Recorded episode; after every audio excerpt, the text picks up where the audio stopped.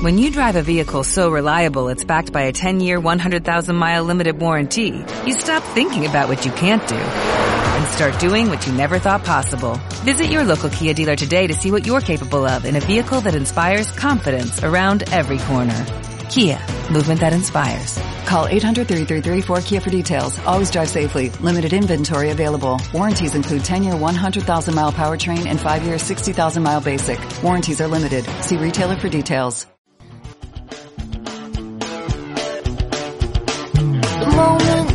That I step outside,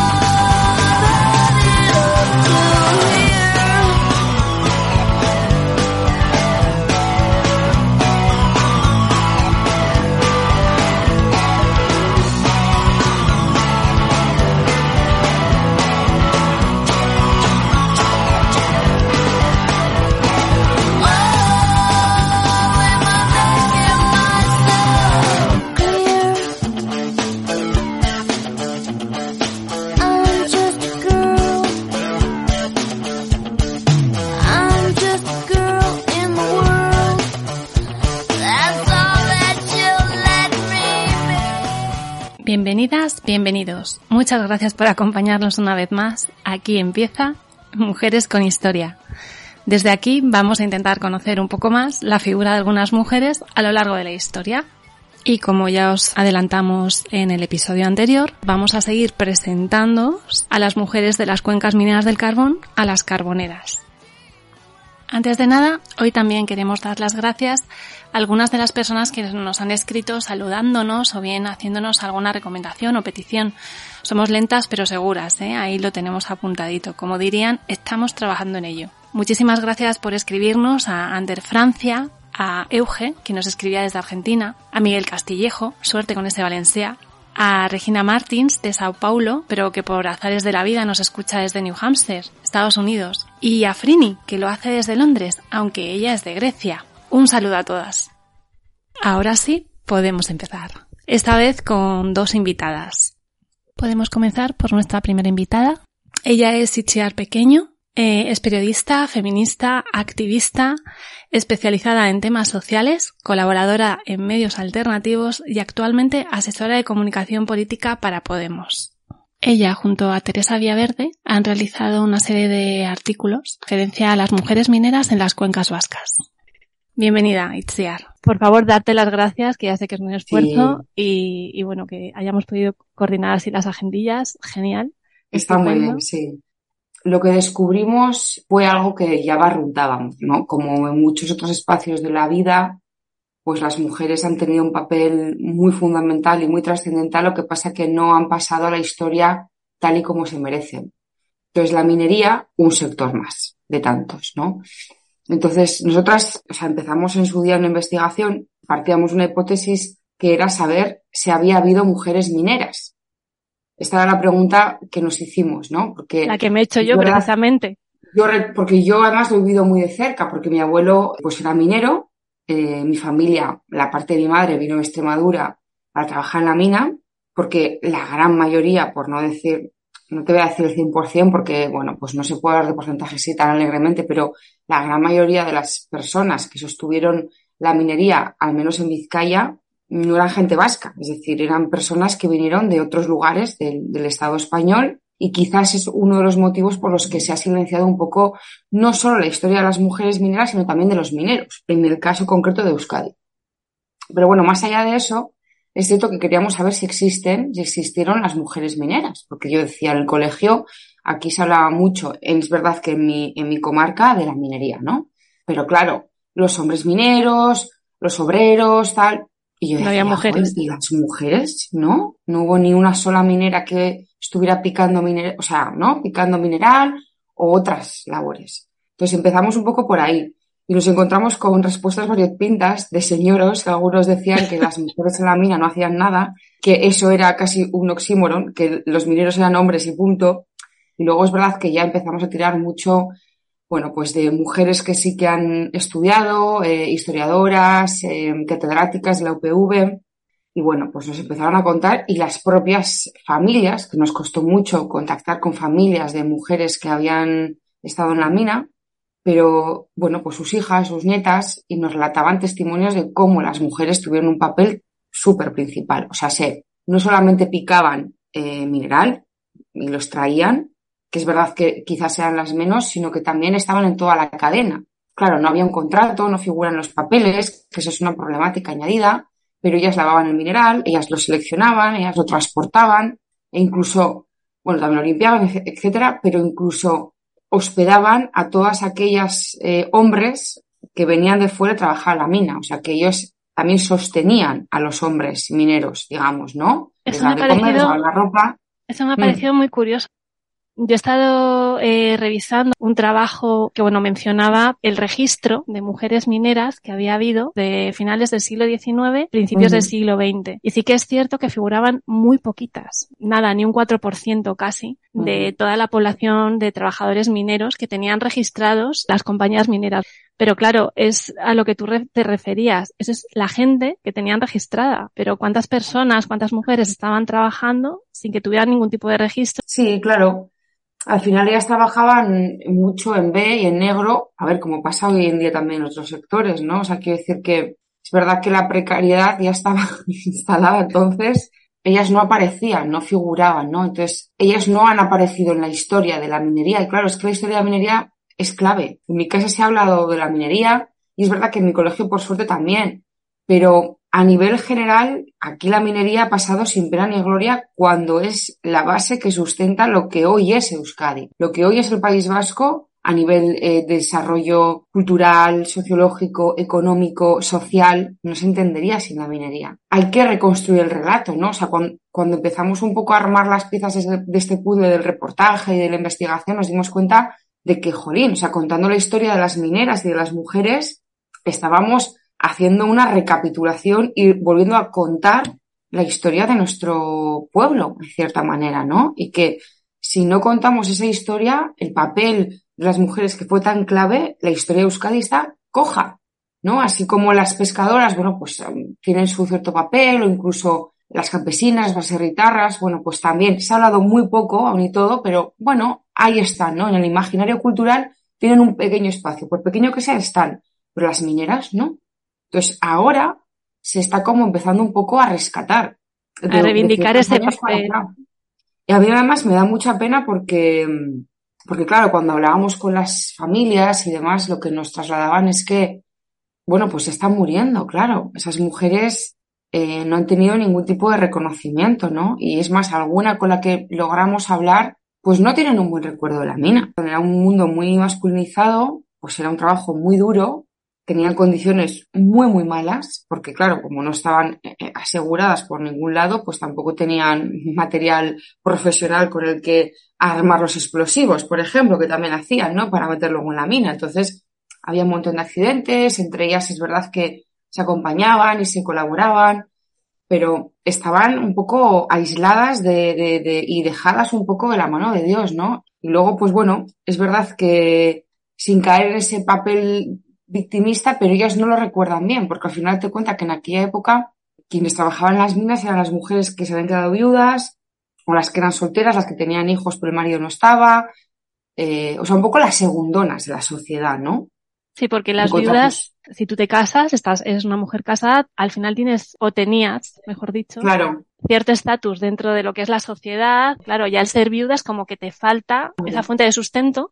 Eso es, para ellas, para muchas, a mí me cuesta entenderlo con la lógica de hoy en día, pero para muchas era una desvergüenza, o una, como se dice, una vergüenza, ¿no? Era un, como algo de lo que se avergonzaban. Y claro, que la sociedad no les haya valorado ese trabajo y que no, ha- no haya habido un reconocimiento público, pues por parte de instituciones y demás, Claro, aún más. revictimizado, claro, efectivamente. Ahora se está consiguiendo, ¿no?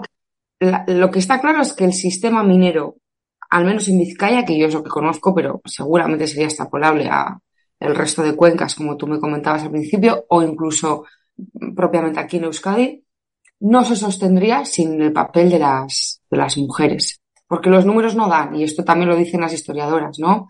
Muchas fuentes de la UPV que lo han analizado, que han estudiado el sistema minero, dicen solamente con los ingresos eh, de los hombres esto no se sostendría. O sea, el sistema minero hubiera caído. Para que esta máquina hubiera funcionado también, el papel de las mujeres, no solo dentro de la minería como tal, pues como hemos comentado, limpiando, encartuchando, transportando, era clave, sino además en esa función que ellas hacían de cuidadoras, de hospedaje, ¿no? De recoger a los migrantes que venían y que se quedan aquí, de ponerlos una cama, de alquilar su casa, o sea, eso hacía falta. Y esa, esa parte, por ejemplo, es la que se, ahor- se ahorraban, ¿no? Económicamente las compañías, porque no tenían que poner un cuarto a disposición de los mineros. Directamente les metían en la mina y que se buscaran la vida. Han tenido un papel muy fundamental. Eran como la base, ¿no? La- las columnas que soportaban Claro. toda esa estructura luego. pilares. Y es verdad que además es un sistema que movió mucho dinero, mucho dinero. Mira, por ejemplo, yo vivo aquí en un pueblo, bueno, en Portugalete, tenemos, es muy famoso, no sé si conocerás el puente Vizcaya, que es un Sí. puente colgante. eh, ahora le llaman puente Vizcaya y ahora la, eh, separa las dos márgenes de la ría. La margen izquierda, que es donde yo vivo, que es eminentemente obrera, y la margen derecha, que son los dueños de las antiguas fábricas y las antiguas minas. En aquel entonces, la margen derecha, o sea, la gente con dinero y los dueños de, de esas fábricas y de esas minas, no quería que, se construyera este puente porque pensaban que los mineros o que, o que los proletarios y los obreros íbamos a saltar eh, a sus casas y les íbamos a robar. Y ahora, como es patrimonio de la humanidad y como no es lo que más visitan los turistas después de Bilbao, pues ahora se lo quieren arrogar. Y digo, madre mía, claro que hay que revisar la historia, ¿no? Y claro que es importante revisar la historia y también con perspectiva feminista, porque al final se trata de eso, porque si no, la historia la siguen contando los hombres siempre desde su óptica y primero es una injusticia y segundo estamos faltando a la verdad, porque hay mucha información que no está. Al final es como el 50% de la historia te la estás comiendo. Claro, También les salía rentable por la diferencia salarial. No hay mucha documentación, pero sí que, por ejemplo, pues hay, eh, aquí tenemos el Museo Minero, imagino que en cada comarca, en cada cuenca, en el resto de España también habrá otros museos y también eh, se habrá recabado esta información y seguramente sea parecida. Que hay muy poco registro de mujer, lo que comentábamos, ¿no? Que aparezcan formalmente como trabajadoras de. Las poquísimas que aparecen, claro, te das cuenta de que cobraban, perdón, cinco veces menos que un hombre por el mismo trabajo, cinco veces menos. Claro que era un ahorro. Y además las mujeres hacían trabajos muy versátiles, porque los hombres es verdad que estaban más especializados en picar mineral y estar en la mina, pero luego necesitaban de la, de las manos más finas, ¿no? Eh, digamos de, eh, o más pequeñas para el- todo el tema de encartuchar y, y al Trabajos final, más delicados, digamos. Que, Eso es. Bueno, dependiendo, porque las cargadoras al final era trabajo bruto. O sea, era Sí, palear sí, y apalear. Y el transporte, pues igual, el transporte se ponían los, los sacos y los cestos en la cabeza y caminaban kilómetros. Y es cierto que eh, luego vinieron muchos adelantos industriales que hacían ese trabajo. Hasta ese momento, quien transportaba desde la mina, que estaba en el monte, en este caso, hasta la ría, que es por donde salían los barcos cargados de mineral para la exportación, todo ese trayecto, que son kilómetros, bastantes kilómetros, los hacían las mujeres. O sea, transportaban las mujeres el mineral en, en cestas en la cabeza. Y eso, por ejemplo, es algo que pues tampoco se ha contado mucho, la verdad.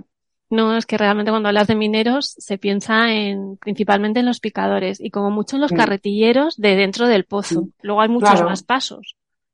O quien limpia, o quien, bueno, pues son muchas tareas, claro, porque el proceso minero, yo también era una desconocida de todo esto, pero es verdad, asocias, ¿no? Ah, pues picar minerales, mina, ya, pero, pero hace falta muchas más cosas para que ese mineral salga o ese carbón salga y todo, en, en todo ese proceso participaban las mujeres. Se ha ido estudiando y también se ha ido divulgando, que es un poco lo que nosotras, Teresa y yo hicimos, porque es verdad que no somos expertas, somos periodistas, pero sí que los estudios que ya había más las investigaciones y entrevistas que pudimos hacer, bueno, pues quisimos divulgarlas un poco, ¿no?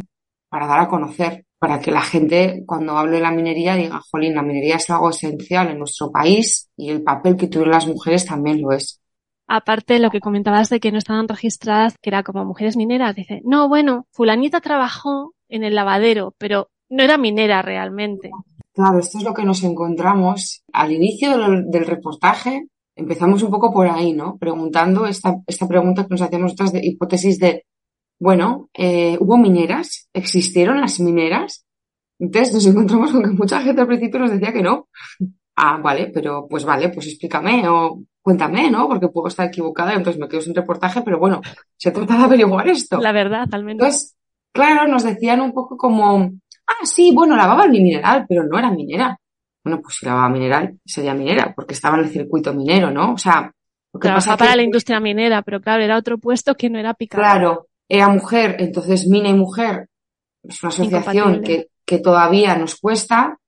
Claro, no es una categoría, sea, me refiero, cuando nosotros nos empeñamos en decir que ellas fueron mineras, es por una cuestión de dignidad también. Sí, trabajaban, pero quedan en, en un catálogo aparte, ¿no? De, de- de la vida, y es como no, o del trabajo minero, y es como no, ya sean mineras, lo que pasa es que tenían otras labores, que también las hubo que extraían mineral, ¿eh?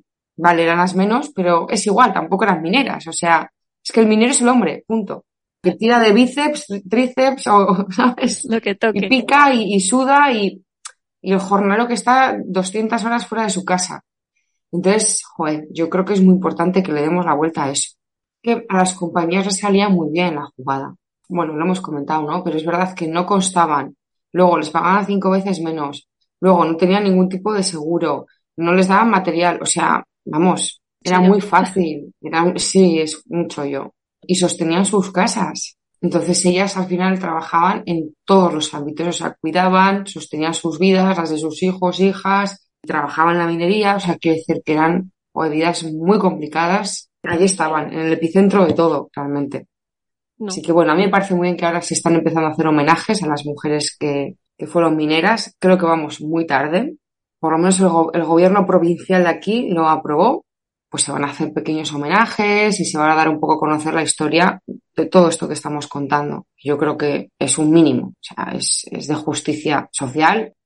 En las entrevistas sí nos hablaron de que al final, eh, claro, aquí en Arboleda, que era como el epicentro de la minería de Vizcaya, y Vizcaya a su vez era el epicentro de la minería de Euskadi, aquí se fraguó el, el socialismo, ¿no? Eh, es verdad que a nivel cultural también todo ese movimiento fue muy rico. Por eso yo te decía antes que lo que es Euskadi hoy es en parte gracias a eso, y es porque había mucho trajín, no solo de ideas, de lecturas, de libros, de compartir, de reivindicaciones, ¿no? O sea, esto es importante. Y es verdad que, en cierta manera, las mujeres también propulsaron estas ideas. Yo intuyo que también tuvieron un papel fundamental, porque nos hablan testimonios de profesoras que también participaban en la mina, pero que luego, eh, bueno, pues daban panfletos, bueno. Entonces, bueno, yo intuyo que tuvieron un papel muy central en, en el movimiento obrero. Desde luego, en, en- entre bambalinas, en, en coser las costuras, ¿sabes? Lo que dices tú, un poco, pues no en la primera fila, quizás la pancarta, que supongo que también habría alguna, ¿eh? Como, pues, pero entiendo que en la medida en que aquí se gestó eh, esta, este movimiento y en la medida en que salió de la minería y si entendemos que las mujeres tuvieron un papel central en la minería, cabe pensar que también lo tuvieron en el movimiento obrero. Pues eso, Lo que sí nos quedó claro es que eran mujeres súper peleonas, dentro de que no se puede hablar de un estereotipo o de un grupo homogéneo, ¿eh? pero nos encontrábamos con testimonios que nos decían que eran mujeres pues de armas tomar casi todas. Pero claro, es que efectivamente para trabajar en la mina mm, tienes que tener un par, no solo por la dureza del trabajo, sino por el ambiente del trabajo y por las condiciones. Entonces yo creo que también en esa en esa pasión o en esa, ¿no? En que eran mujeres, como nos decían, muy morrocotudas. Esta Pues, palabra claro, la, uti- la utilizáis Sí. mucho. es que se repitió mucho esa palabra y nos gustó mucho también y nos parecía que definía muy bien, eh, pues un poco el carácter, ¿no? Este tosco, duro de mujeres que han sufrido, que sufren, pero que salen adelante. A ver, sin caer mucho en el estereotipo, porque es verdad que puedes caer siempre como en un imaginario muy simplista de eh, mujeres necesitadas que, ¿no? Madres coraje. No, tampoco es eso, pero sí es cierto que yo creo que tenían esa chispita, esa chispa, ese carisma que las diferenciaba porque distintas fuentes apuntan a eso, dentro de que, claro, lo que te digo, ¿eh? no es un grupo Sí, que habría de todo. pero, pero yo sí creo que tenían esa, ese coraje y esa valentía y creo que por eso mismo estuvieron ahí liderando también eh, y azuzando un poco el fuego, ¿no? De las reivindicaciones, de acabar con la precariedad, de mejoras salariales, de mejoras, bueno, laborales, al fin y al cabo. Sí, ahí, siempre me, me acuerdo mucho de Teresa, que fue una mujer que trabajó, o sea, minera, que trabajó en el sistema minero.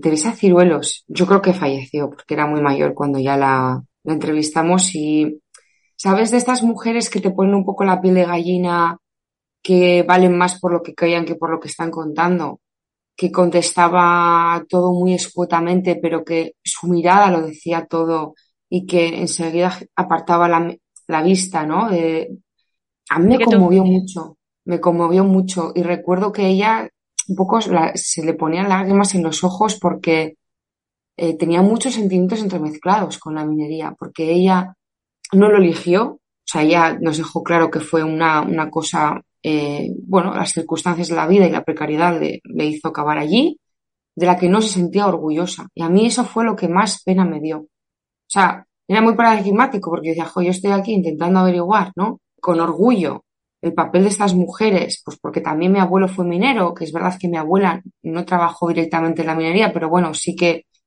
es igual, ¿no? Mi familia es minera y, y me hago muchas preguntas y quiero saber y quiero que la gente escuche y lea y, y compartir esto. Y esta señora me está diciendo que no está orgullosa porque nosotros como sociedad nos hemos encargado de que ella no esté orgullosa. Qué malo hemos hecho. Pues es una Y pena. eso se me partía el alma. Y es, muchas veces me acuerdo mucho de ella. Y digo, pues no puede ser. Entonces, bueno, pues casi seguimos un poco toda esta estela de la minería ya por activismo, ¿no? Por, por ver si, pues efectivamente los homenajes se acaban haciendo. Y bueno, y si hay efectivamente una labor, ¿no? De visibilización y más simbólica que otra cosa, pero por lo menos por, por cerrar un poco esta historia Claro, y aunque sea tarde, que ellas mismas se puedan dar cuenta que efectivamente que no hay nada deshonroso. y que es un legado, que nos han dejado un legado también, ¿no? Y que es verdad que aquí en la comarca tenemos un poco esa chispa, ¿no? De, de gente peleona, gente que, bueno, pues también viene un poco de ahí, no solo desde los mineros. También es de mucha gente y, y de la migración, que tuvo un papel muy importante y se nos olvida muchas veces, ¿no? Vamos a ver si recolocamos un poco y aportamos nuestro granito de arena. Además es que sabes que es un orgullo, Elena, porque mira, en mi pueblo hay una pintada que lleva años y se está cayendo, pero yo creo que, bueno, yo votaría porque la rehagan, que dice sangre minera, semilla de guerrillera. Y es verdad. Y yo creo que es aquí o en Asturias o en León, me da lo mismo. Creo o en que Teruel eso también. es un pozo que ha, que ha quedado, ¿no? Y, y que bueno, pues que no muera ahí. Vamos a seguir un poco con esa. Así que me alegro mucho. Pues muy bien, Elena. Ha sido un placer. Muchísimas gracias. Y después de hablar con Itziar y de la cuenca minera del País Vasco, eh, cambiamos de tercio y damos la bienvenida a Aitana Castaño. Antes de nada, quiero pediros disculpas porque hemos tenido algunos problemas técnicos de grabación, el audio con mi voz no se oía demasiado bien, con lo cual hemos vuelto a grabar esas partes, así que bueno, puede ser que quede un poco raruno y mil disculpas, cositas del directo. Aitana Castaño es una periodista asturiana que ha sido redactora en publicaciones como La Voz de Asturias o La Nueva España y responsable editorial del diario La Cuenca del Nalón. Ha participado en el programa La Ventana de Cadena Ser y en La Radios Mía de RPA. Actualmente coordina los servicios informativos de RTPA, la radiotelevisión del Principado de Asturias. Colabora de forma habitual en distintos proyectos enfocando su trabajo en las cuencas mineras, el movimiento obrero y el periodismo. En el 2018 publicó junto a Alonso Zapico, ilustrador, su primer libro, Los niños de humo. Y en el 2020 repitieron experiencia con el libro Carboneras, con el que le concedieron el galardón Premio 8 de marzo del Consejo Comarcal de Mujeres de la Mancomunidad de la Sidra, por su lucha por la igualdad en los medios de comunicación y la recuperación de la memoria de toda una generación de mujeres. Y hace poquito, cosa de un mes, ha sacado su tercer libro, cambiando un poco de tercio hacia la novela negra, Rastros de ceniza. Antes de nada, darte la bienvenida, Aitana. Muchas gracias. Encantada. Felicidades por el libro, que lo he leído y, vamos, me ha encantado. ¿Te gustó? Me gustó muchísimo, Pero bueno, esta es una, una pregunta obligada. Supongo que te la habrán hecho muchísimas veces, pero a ver, yo suelo ir por Asturias porque tengo amigos por ahí y tal. Suelo pasar por la cuenca minera, pero ¿Montecorvo existe? Pues mira, eh, existe porque existen en realidad muchísimos Montecorvos. Montecorvo es eh, un nombre que yo cogí de los libros de Alfonso Zapico, que tiene una trilogía, va a ser tetralogía en algún momento, eh, que se llama La Balada del Norte, que es una novela gráfica sobre la Revolución de octubre del 34, y él tuvo a bien, Alfonso tuvo a bien, inventar un pueblo que se llamaba Montecorvo del Camino. Porque de alguna manera él lo que quería era que eh, cuando tú leyeras el libro no te fijaras, no pensaras en ningún pueblo en concreto. Entonces eso, cuando yo escribí Carboneras, a mí me venía muy bien y yo le pedí el favor que si me dejaba usar el concepto de Montecorvo y me dijo que sí. Entonces, bueno, yo lo usé y lo amplié porque claro, en mi pueblo y hay, en mi Montecorvo ya hay un poco más grande que el Montecorvo de, de Alfonso, pero bueno, Existe, existe, sí. Pero bueno, yo cuando escribo sobre Montecorvo en realidad pienso en muchos pueblos diferentes que sí existen. O sea, por ejemplo, pienso en el pueblo donde estoy ahora, que es eh, la barraca, se llama Santana. Eh, pienso en el Entrego, pienso en Urbiés, en Mieres, pienso un poco en muchos. Además, me imagino que la idiosincrasia de estas zonas es muy peculiar, ¿verdad? Lo simpático y es que la idiosincrasia no solo se concentra en las cuencas asturianas, porque yo eh, visité otras cuencas, como por ejemplo las de León o las de Palencia, incluso alguna gallega, que tienen orígenes mineros o que tienen como tradición minera de alguna manera, y son muy parecidas. La verdad que el mundo, yo creo que industrial, en este caso en concreto el mundo minero, es muy parecido. Y yo siempre recomiendo un libro que es un ensayo de Noemí Sabugal, que es una chica de León, bueno, medio asturiana, yo siempre lo digo, asturiana de León, que, que, se llama Hijos del Carbón, que editó Alfaguara. Y es un ensayo, ella, yo la llamo la, la Michael Portillo de las cuencas, porque ella se dedica a viajar por todas las cuencas mineras asturianas de carbón. Bueno, es un ensayo muy completo que viaja por toda España y es muy interesante porque los que somos de una cuenca en concreto, cuando leemos lo que pasa en otras, nos hace como hasta gracia porque se parecen muchísimo. La idiosincrasia, como tú dices, es muy parecida. Yo creo que al final es un trabajo que marca tanto el día a día de las personas que acaba afectando a la sociedad que lo rodea. Y entonces eh, son los mismos sentimientos en todos los lados, da igual que sea aquí que en, que en Aragón. O sea, yo me, me, acuerdo que fui a Palencia y, y, me sentía como si estuviera en mi pueblo, como si estuviera en Ciaño, en una sidrería, porque los paisanos eran como iguales y lo único que hablaban como más castellano, mejor castellano que nosotros, que hablamos este asturiano amestado de los cuenques. Entonces, bueno, era muy simpático, sí, sí, sí. Una duda que surgió al inicio del programa fue cómo llamar precisamente al capítulo, si mujeres mineras o mujeres de las cuencas, porque sí que es cierto que hubo muchas mujeres que por H por B no trabajaron dentro de lo que es el entorno de la explotación minera, pero que sí eran hijas, madres o esposas de mineros. Lo estás definiendo perfectamente, porque la historia es que efectivamente hubo un grupo de mujeres que trabajaron en la mina, pues es que la historia de la relación de la mujer con la mina es como muy peculiar porque empieza con la dictadura de Primo de Rivera que se prohíbe a las mujeres trabajar en la mina porque lo que quería, lo que se quería era básicamente mujeres que parieran mineros. Entonces eh, en, se prohibió. Cuando llega la guerra civil eh, faltan muchos hombres y la inmediata posguerra faltan muchos hombres, entonces la, a las mujeres se les permite bajar a la mina. Pero en los años 40 empieza a, retomar, o sea, a subir la población otra vez y entonces vuelven a prohibir a las mujeres eh, estar en la mina. Lo que pasa que algunas quedaron vinculadas. Están los carboneres, que ese sí existían, que es, son mujeres que trabajaban paliando el carbón que, sa, que, salía de las minas, que tenían unas condiciones de trabajo malísimas porque ni siquiera se les reconocían las enfermedades laborales cuando ellos tragaban más humo que nadie pero tenían una relación muy complicada. Claro, esas son directamente vinculadas a la mina, pero yo creo que el concepto mujer minera podríamos utilizarlo para todas las que vivimos en las cuencas, porque como te dije antes y como tú dices ahora, es tan importante el trabajo en la vida, o sea, este trabajo en concreto, porque eh, en los años 50, 60, 70, 80 incluso era duro, ¿eh? Porque moría mucha gente y porque había que tirar por las familias y porque también había, no nos vamos a engañar, pues una sociedad en la que el alcohol era una cosa como, ¿sabes? Y las mujeres tenían que tirar por las casas. Yo hace unos años, hace no muchos años, me llamaron para ser pregonera del el encuentro de mineros del Pozo Tres Amigos, que yo un pozo de aquí de Mieres. Y nada, llamaronme los paisanos y dijeronme que sí, que sí, quería ser la pregonera. Y yo, bueno, dije que sí. Y era la segunda pregonera mujer. La primera había sido el año anterior y era una mujer que era enfermera de mineros, la que había dado el pregón antes. la primera mujer enfermera que fue enfermera de mineros. Y fui yo después y yo iba a hacer allí un discurso yo feminazi, o sea, directamente te lo digo. Iba yo allí a poner a los paisanos a hablar de mujeres, pero vamos. Y entonces les hablé que recordaran en sus casas el papel de la mujer, ¿no? De las madres, de las abuelas, de los cuidados que nos hacían, que si teníamos ropa limpia era porque la lavaban a mano, tizaban la cocina, estaban pendientes toda la noche para que no se apagara la cocina, para que la ropa secara y para que tú al día siguiente fueras tal, o para que no te faltara un plato de comida. Y, cuando acabé el pregón, los paisanos me dijeron, ya, lo sabíamos. Porque hay una cosa que a mí me gusta mucho decir, que no, bueno, no sé si me lo vas a preguntar, pero bueno, yo digo ya.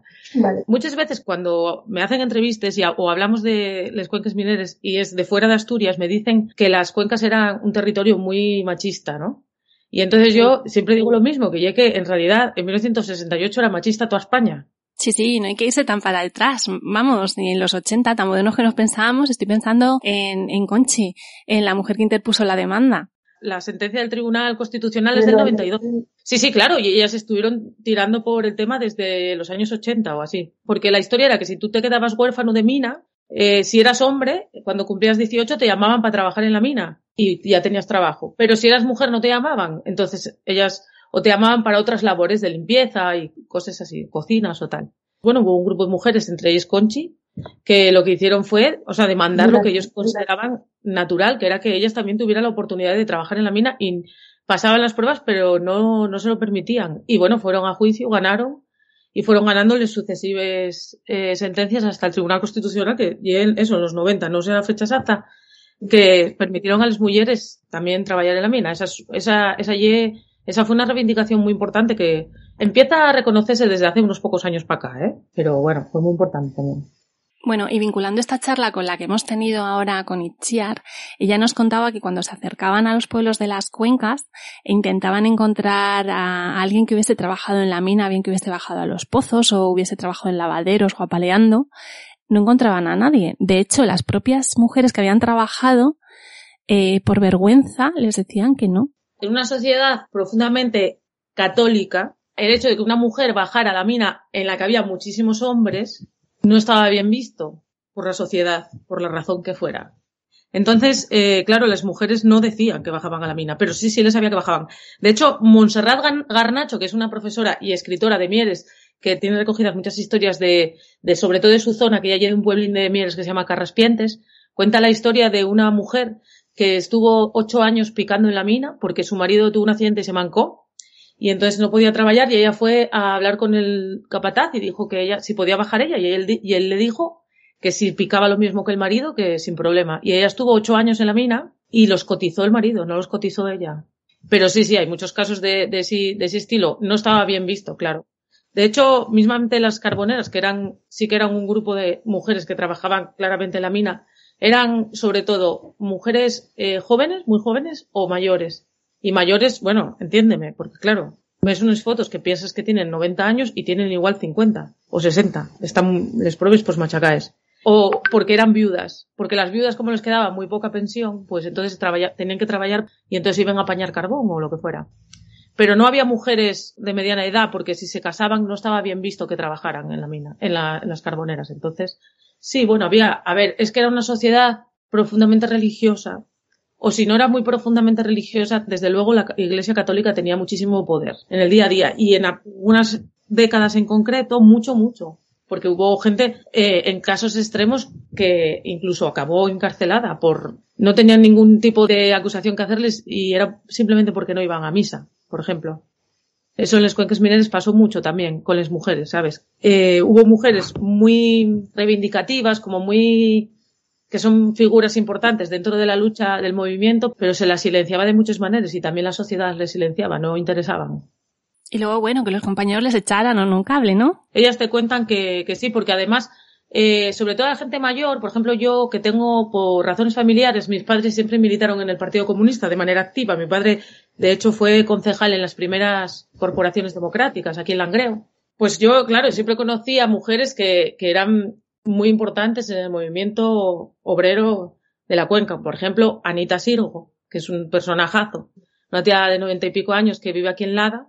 94 creo que va a ser los próximos, que siempre me riñe porque digo la edad, pero bueno O sea, ojalá nos dure muchísimos años más, porque es un, vamos, es un tótem. Pues claro, yo conocía gente así, entonces eran mujeres muy luchadoras y tal, y los hombres que coincidieron en las épocas duras con ellas, las tienen en auténticos pedestales, porque ya que los paisanos que eran fugados o, que dormían en los desvanes escondidos porque eran como miembros activos del Partido Comunista, dicen que no, no habrían podido hacer absolutamente nada sin las mujeres, porque eran las que los cuidaban, eran las que los avisaban de por dónde tal, eh, eran las que les mandaban las cartas o, las, o los mensajes por Radio Pirenaica. O sea, esto estamos hablando de como los núcleos duros del Partido Comunista en este caso, pero me parece bastante relevante.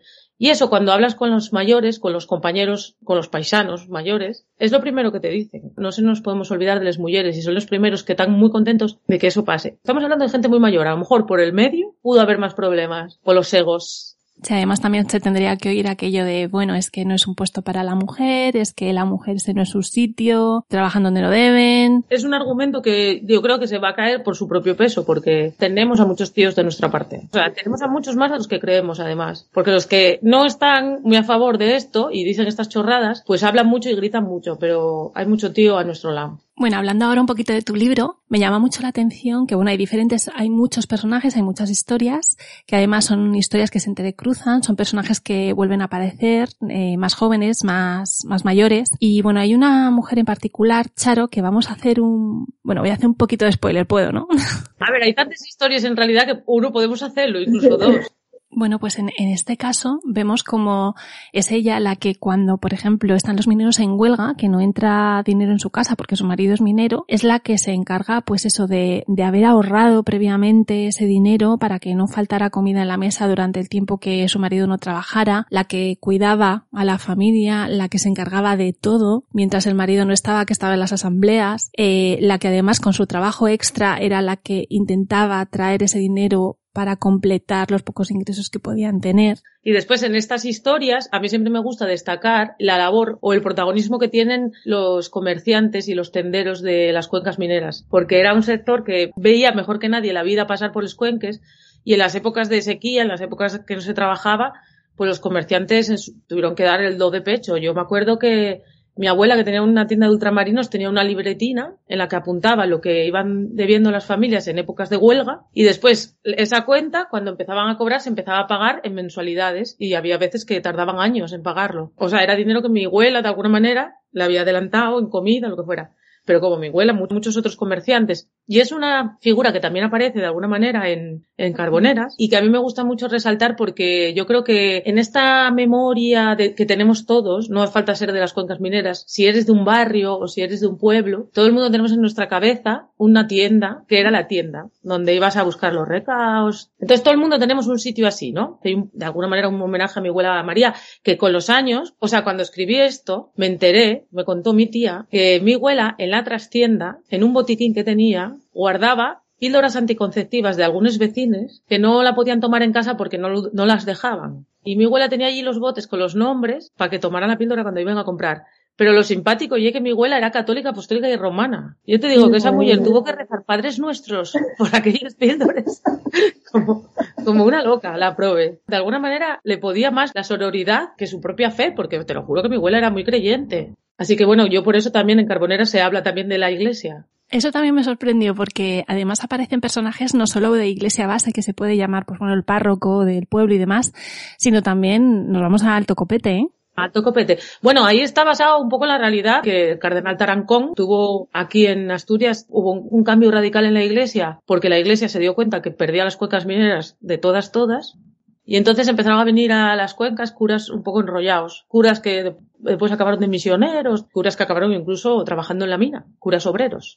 Y ahí se salvaron un poco les castañes los, los curas. Y no, sí, sí, existe. O sea, la, no sé si existió esa visita de Tarancón a algún pueblo de la cuenca minera, pero desde luego Tarancón de Carbonera sí fue a, Mon a Montecorvo a ver qué pasaba. Sí que es cierto que al leerlo, pues bueno, son historias que muchas son muy entrañables, alguna que otra te dices, oye, se me ha metido una cosa del ojo. Tengo que decir que a la hora de escribir me dio bastante emoción. Por ejemplo, vamos a hacer medio spoiler.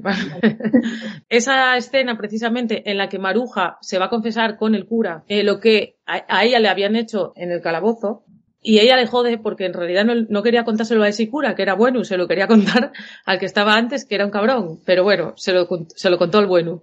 Cuando ella cuenta lo que le pasaba en el calabozo, pues a mí eso me costó mogollón. O sea, me, me causó una emoción real cuando lo estaba escribiendo que tuve que parar.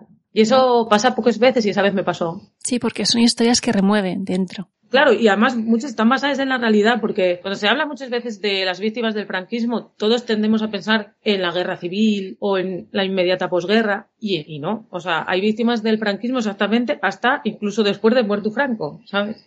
Aquí en Cuenques Mineras en concreto, hay mucha gente que fue torturada durante el franquismo hasta los años 70, gente que está viva, o sea, que está por ahí, que me lo cuentan, ¿sabes?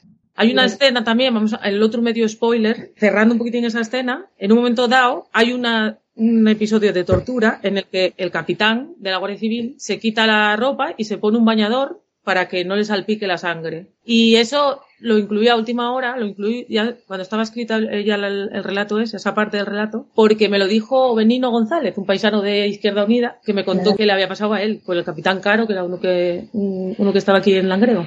Entonces volví y le dije al editor, ¿me puedo incluir una cosa? Y lo incluí porque al final, aunque sea historia de ficción, creo que de alguna manera es resguardar un poco la memoria real. En realidad podemos decir que cada relato está cuajado de realidad, ¿no? O sea, hay muchísima parte de, la- de las historias que son reales, o sea, que ya es real. Lo que pasa que a lo mejor están tan mezcladas unas con otras que se disuelven.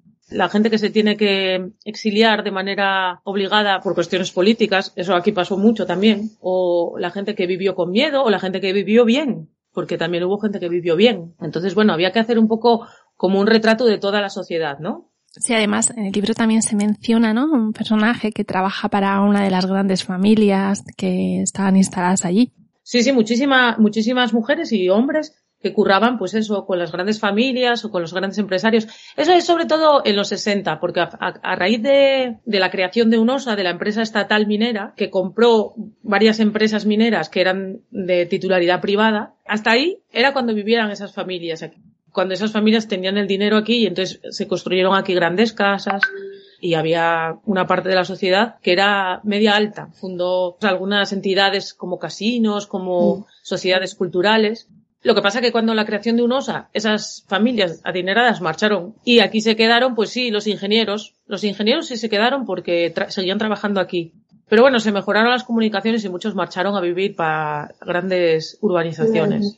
Una de las cosas que me ha llamado la atención, bueno, más que nada porque me ha devuelto a, mi barrio, yo soy de barrio toda la vida, soy tetuanera del barrio de Tetuán de Madrid, y yo recuerdo que cuando era pequeña, en mi casa pues éramos ocho vecinos y yo vivía con mis abuelos también, y la idea es que bueno, si una vecina se ponía mala, la viuda del tercero, por ejemplo, pues la del segundo le subía una pota para cenar, o si necesitabas algún recao que no pudiese salir, que estuvieses malo, pues alguien te iba por los medicamentos, cosas así, ¿no? Y hay algunos relatos que me han recordado eh, esa época, sí. es lo que tú dices, al final, por ejemplo, en pueblos, en las barriadas de las cuencas mineras, pasa como en tu barrio, cada uno viene de un sitio distinto, ¿no? Yo siempre digo crisol de razas, encrucijada de caminos, porque aquí venían andaluces, extremeños, gallegos, portugueses, de Castilla-La Mancha, de Castilla y de León. O sea, venían de toda España y del resto de Asturias, venían para acá. Entonces tú llegabas a una barriada o a un edificio, ¿no? de seis viviendas y erais todos de fuera, entonces no tenías familia aquí, entonces tu familia eran los vecinos. Entonces, eh, con ellos celebrabas las bodas. Es que antes era muy guay, porque antes tú no fuiste a ninguna boda de alguna vecina. Yo no, pero seguro que mi abuela, seguro, y mi, mi madre. Es que era muy típico ir a la boda de, de, los vecinos. Ahora no vas a las bodas de los vecinos. Pero antes sí, tal, y lo que tú dices. Había esa solidaridad de decir, de que un minero hubiera tenido un accidente y estuviera en el hospital con tres críos. Entonces decían, nada, no te preocupes, decían a la mujer, que venga el, el pequeño que vaya a comer a mi casa y los dos mayores que vayan a casa de Piri al tercero y no te preocupes que ya les damos nosotros la merienda. Y las puertas de las casas estaban abiertas. Había una paisana que tenía siempre la puerta de casa abierta para que los críos que estábamos en la, en la plazoleta jugando entráramos o al baño o a beber. Que eso ya desapareció, pero porque la sociedad ya es diferente. Tengo una vecina que recoge su ropa y la, y la de los demás y la pone en sus puertas porque le da pena. Las dos chicas que no están trabajan, entonces a ella le da pena y lo recoge ella. Y desde luego el papel de las mujeres en que sea exactamente así la vida de barrio es fundamental. Aquí en, en Asturias, bueno, en todas las cuencas mineras hay barriadas, pero a mí me gusta mucho una que se llama las Colominas de Riosa. Es una barriada en medio del monte. Está a los pies del Angliru. Hay un grupo de mujeres, que son mujeres ahora mayores, si me oyen me maten, que bueno, que tienen una vida en común. O sea, es que llevan 60 años viviendo juntas. Saben todos, una, o todas, todas, se ayudan entre ellas. Son como súper generosas. Es muy guay la relación que tienen. Pues eso también te congratula a veces con el ser humano, ¿no? Digamos que ellas son como los hilos, ¿no? De esas redes que se tejen, que soportan todo, las relaciones y demás. Ahora en las cuencas que hay tantísima gente que se fue fuera a trabajar o a, buscar, a vivir, notas en Navidades, por ejemplo, o en verano, las fiestas así más importantes, notes que viene mucha gente. Es básicamente porque están aquí sus madres. En este mundo en el que vivimos, en esta sociedad así, en la que estamos, cuesta mantener esas redes, pero de alguna manera se mantienen. Yo creo que una de las cosas más poderosas que tiene la mujer cuando se hace en colectivo es la empatía que transmite, con la que nos educan. Yo creo que es lo mejor que puede pasar al mundo es que se eduquen a seres humanos empáticos. Porque si tú eres capaz de poner en los zapatos del de, que tienes delante, aunque sea cinco segundos, el mundo va a ser mejor. Y eso nos lo enseñan nuestras madres y nuestras abuelas. Como, en términos generales, ¿eh? Entiéndeme con lo que hablábamos de la sociedad machista de los cuenques. La sociedad era machista en toda España, en realidad, y para tener una cuenta corriente tenías que tener un hombre en la cuenta corriente, si no, no podías tener aquí y en Vilanova y la Geltrú, o sea, en cualquier lado. Pero sí es verdad que era una sociedad muy masculinizada, porque el peso de la mina caía sobre los hombros de, los tíos. Entonces, eso sí, eso, eso no lo podemos negar, pero dentro de esa masculinización, la mujer tenía un papel muy importante, muy importante que era en lo que al final acabó derivando esta sociedad. Porque a mí me dicen, las cuencas eran machistas, pero resulta que eh, los primeros movimientos feministas de Asturias se dieron aquí. Tren de la Libertad, aquel que se cargó al ministro Gallardón, en la cabecera de la manifestación, que iban las que habían impulsado aquel manifiesto, aquella iniciativa parlamentaria, eran varias de las cuencas mineras. Varias, te digo, muchas. Hacemos un inciso para aquellos que no sepan de qué hablamos, del Tren de la Libertad, que bueno, fue un movimiento feminista en defensa de los derechos sexuales y reproductivos de las mujeres contra la reforma de la ley del aborto que promovía Gallardón, que fue en el 2014. Hubo una manifestación multitudinaria aquí en Madrid pidiendo la retirada del anteproyecto de ley del aborto y efectivamente fue una iniciativa que nació en Asturias. Era una sociedad masculinizada, pero no machista, porque las mujeres tenían mucha importancia social. Empezaron a ser activas políticamente en las cuencas muy pronto. Hay un término que utilizan mucho en las cuencas de Vizcaya, o las mujeres morrocotudas que las llamaban. Algo que también nos ha comentado algún escuchante, ¿eh? Saludos, Alberto. Aquí también decimos pimpanudas, que me mola. Pero morrocotudos, sí, sí, sí, pues sí, claro. O sea, pero en el día a día de hoy mismo, en 2022-23, tú vas a comprar y las paisanas que tienes a tu alrededor son de una pasta especial. Son hechas palantes, son bravas, son morrocotudas. El pescadero de, de mi barrio le dice absolutamente de todo a las paisanas del mi barrio y absolutamente todas responden mucho mejor de lo que él ataca. Voy a dejar un consejo de esta charla de hoy y poner la oreja cuando tengáis a paisanas cerca. Historias que al principio no te cuadren, después puedes adaptarlas a tu vida y, ponerles en marcha sin problema. También grandes tótems a los que tener en cuenta. De hecho, las mujeres que retratas en el libro, estoy pensando ahora mismo en el personaje de Charo, eh, son mujeres totalmente pragmáticas. A pesar de lo que ocurra, es como, bueno, venga, pa'lante. Una amiga mía, que en la escena de la, en la que tú estás pensando, de Charo, una amiga mía dice que soy yo. Pues sí, en parte lo he pensado. Y yo no, no lo escribí pensando en mí, la verdad, ¿eh? No, no, no. No lo descarto que cuando te haga la de Charo lo haga. Sí, quizá no tanto palabras, pero sí la actitud, que es lo importante, ¿no? Exactamente es esa la actitud. Esa sensación de que no se te ponga nada por delante. Y eso sí que es verdad que es una herencia que las paisanas de las cuencas mineras de alguna manera nos dejaron porque yo, que ya tengo mis años, pues me lo noto yo a mí misma en el día a día. Bueno, tengo una prima mucho más joven y tal, y los colegas de ella y tal. Son todavía estos chavales que llevan todavía muy a gala de ser de las cuencas y saben que hay ciertas cosas que a ellos los definen por ser de las cuencas. Y ellas son tremendas. Sí, yo hace un par de años, cuando escribí Los Niños hice- di muchas charlas en institutos y yo siempre decía lo mismo. Les decía, a ver, que levante la mano el que tenga un padre minero. Claro, ahora mismo no hay mineros. Sí es cierto que los chavales de ahora pues tienen ya 14, 15 años. Los padres pocos trabajan en la mina. Y yo, ahora que levante la mano el que tenga un huelo minero. Y levantan todos. Y ellos mismos se asustan. Y entonces yo les digo, pues es que eso es lo que vamos a hablar hoy aquí. Y mira, una vez me decía uno, vaya pasada. Y yo, ¿qué? Dice, es que en Oviedo, cuando vamos, saben que somos de la cuenca. Y yo, ¿por? Dice, por la manera de hablar. Y eso que se mantenga, me parece, vamos. Bueno, antes de contactar con vosotras, ya he comentado que tengo amigos en Asturias y, bueno, una de, de mis más queridas amigas, Elena, saludos, vecines, eh, su padre fue minero, eh, son de Gijón y, bueno, le pregunté que si había conocido, había coincidido con alguna mujer en la mina durante el tiempo que estuvo trabajando, pero me dijo que no. Él no había coincidido con ninguna. En la camocha trabajaría. Pues si te digo la verdad te miento, no, no lo sé. Eh, las últimas carboneras eran de los años 60 o así. Y las siguientes pues ya fueron de los 90. Entonces, los mineros eran 15.000 cuando entraron las primeras seis. Los 90, claro. Que ahora hay muchas, ¿eh? Dentro de los pocos mineros que hay, que solo queda un- una mina en activo, eh, hay muchas mujeres.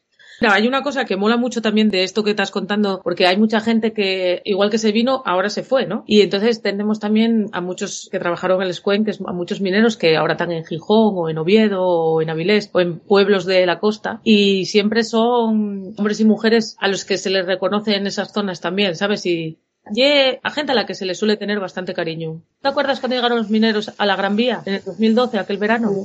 Pues el cariño que recibieron esa gente, que eran los mineros y mineras que iban en esa marcha, y el de mucha gente que fuimos desde los cuencos a Madrid esos días, eso eh, se siente mucho de manera individual cuando vas por el mundo.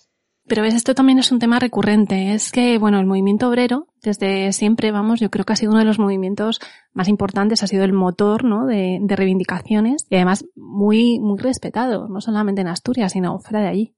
Pero por lo que decíamos antes de que vino tanta gente de fuera, que aquí uno de, los errores que cometió el franquismo era que no, se daba cuenta que estaba juntando a gente de muy diferentes lugares, algunos de ellos con, grandes dones de líder, que se dieron cuenta que todos juntos se podían conseguir más que de manera individual, algo que a nosotros nos enseñó la bruja vería. Solo no puedes, por amigos sí.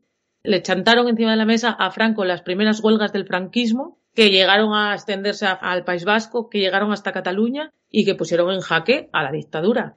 La pusieron en jaque de manera interna, pero sobre todo de manera externa, porque eh, España estaba con el Plan Marshall en marcha. La repercusión que tuvo a nivel internacional la represión de esas huelgas fue brutal. Hay una cosa, ya con esto acabo. De esas huelgas mineras detuvieron a varios mineros y durante días no se sabía nada de ellos. Entonces hubo varias manifestaciones y una fue en la Puerta del Sol. La Puerta del Sol era una manifestación liderada por escritoras intelectuales españolas. Entre ellas estaba Ana María Matute, por ejemplo. Y también estaba una escritora asturiana, Dolores Medio. Varias fueron detenidas, entre ellas Dolores Medio. Escribió una novela que se llama La celda común. Cuenta la historia de una presa política que dentro del calabozo empieza a cantar Asturias Patria Querida. Y el guardia le dice que se calle. Y ella dice, no, pero ¿por qué me tengo que callar si estoy cantando una canción de mi tierra? Dijo, no, todos sabemos lo que significa Asturias Patria Querida, así que te callas la boca. Bueno, esa manifestación a la que fueron detenidas varias escritoras llegó a aparecer en medios internacionales.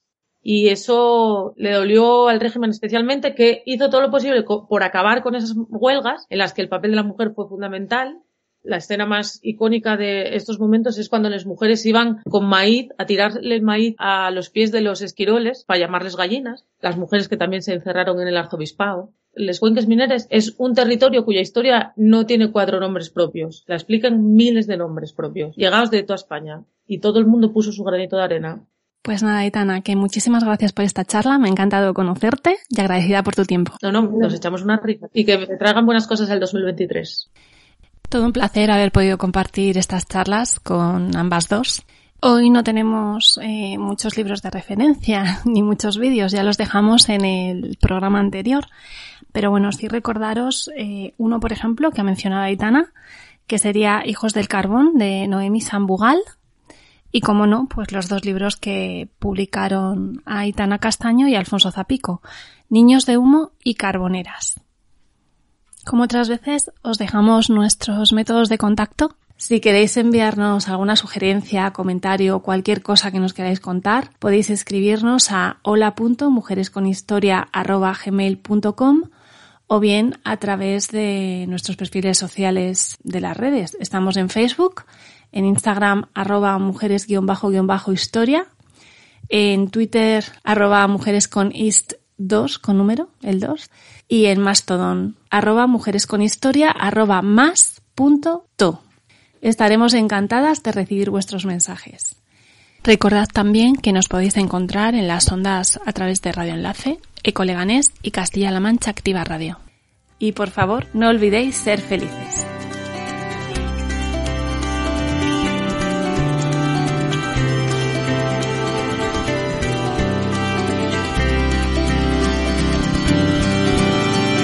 Años llevas ya, es tipo tu compañera, sentada en todo trono, debajo esa vagoneta, con la todia el carbón hacia la cesta, con tu rostro atristallado, el pañuelo usó la testa, estos manes ya feriae, en cada piezo madreña, como asturiana que es, heroína de escombrera, me quito y de nuevo a vete, trasperen de carbonera, y es la mujer ya de toda la cuenca minera. Como hay quien propusiere retirarse compañera, y queda quien se avergoña la sole y harto silueta, imagen del nuestro pueblo y de la mujer minera.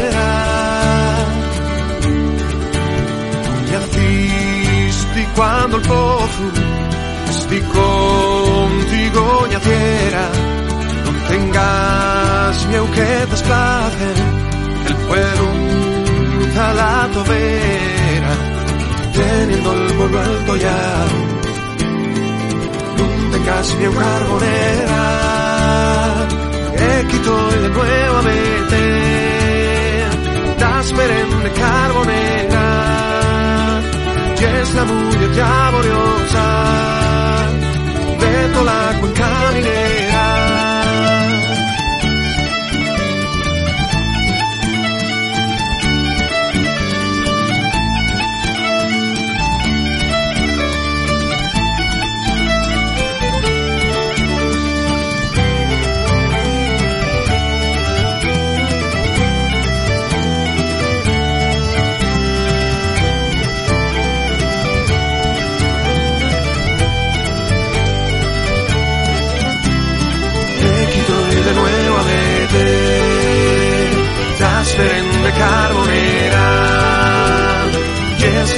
alga vogliosa, detto l'acqua camminetta, vecchito il e nuovo avete, trasferente carbonera, che es la muglia diavolosa, detto l'acqua camminetta.